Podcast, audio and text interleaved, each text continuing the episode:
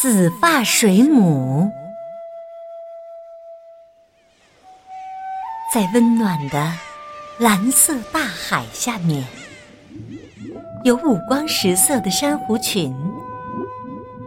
在珊瑚群的上面，游动着一只只透明的水母，它们顶着又圆又大的漂亮帽子，随海潮。一路漂浮，这中间有一只美丽的紫发水母，它粉紫色的触手就像姑娘的长发一样浓密。海边的渔夫们把紫发水母当作仙子一样敬奉着，谁也不去捕捞它，因为。大伙儿从小就听过关于他的传说。很久很久以前，在海边有一个美丽的长发姑娘。当她走过时，不知道吸引了多少小伙子的目光。小伙子们。送来新鲜的鱼虾，刚采的椰子，还有带着露珠的鲜花，摆满了长发姑娘的家门口。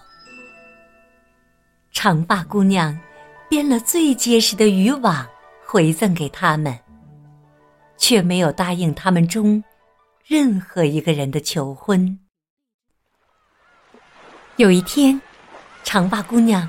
正在银色的沙滩上织渔网，海魔王的儿子海潮恰巧路过，他卷走了姑娘的头巾，霸道的宣称：“这是我看到的最美丽的姑娘，我要她做我的新娘。”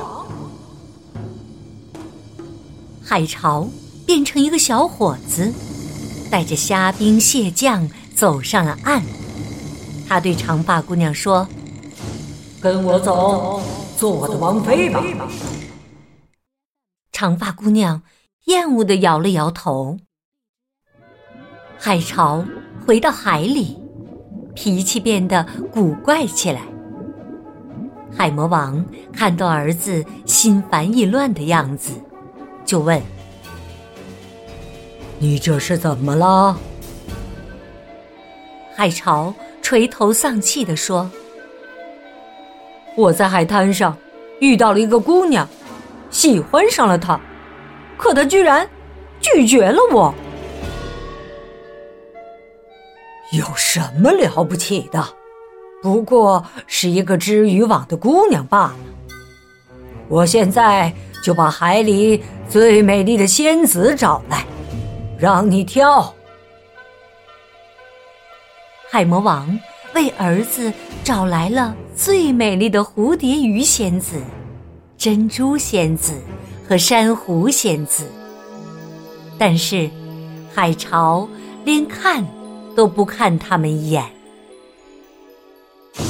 为了让儿子高兴起来，海魔王变成了巨浪，来到了沙滩，他把长发姑娘一下子卷到了海里。岸上的小伙子们听说心爱的姑娘被海魔王带走了，纷纷跳到海里去救她。海魔王掀起滔天巨浪，但勇敢的小伙子们一点儿也不怕，他们像鱼儿一样紧随其后。海魔王一怒之下，把长发姑娘那一头漂亮的黑发变成了有毒的。紫色触手，小伙子们还没反应过来，紫色触手释放出的毒液就将他们全蛰死了。看到这一幕，长发姑娘伤心的哭了。海魔王对她说：“好好想想吧，嫁给我的儿子。”你就依然是最美丽的姑娘，而且是拥有一切的王妃。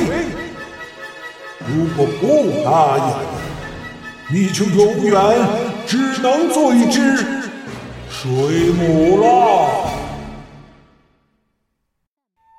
长发姑娘不想让更多的小伙子葬身海底，也不想做什么王妃。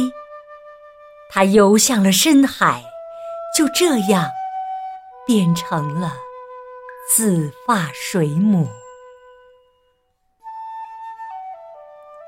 在它长长的美丽触手的四周，总是游动着许多小木鱼。传说，这些小木鱼就是那些为救长发姑娘而死去的小伙子们。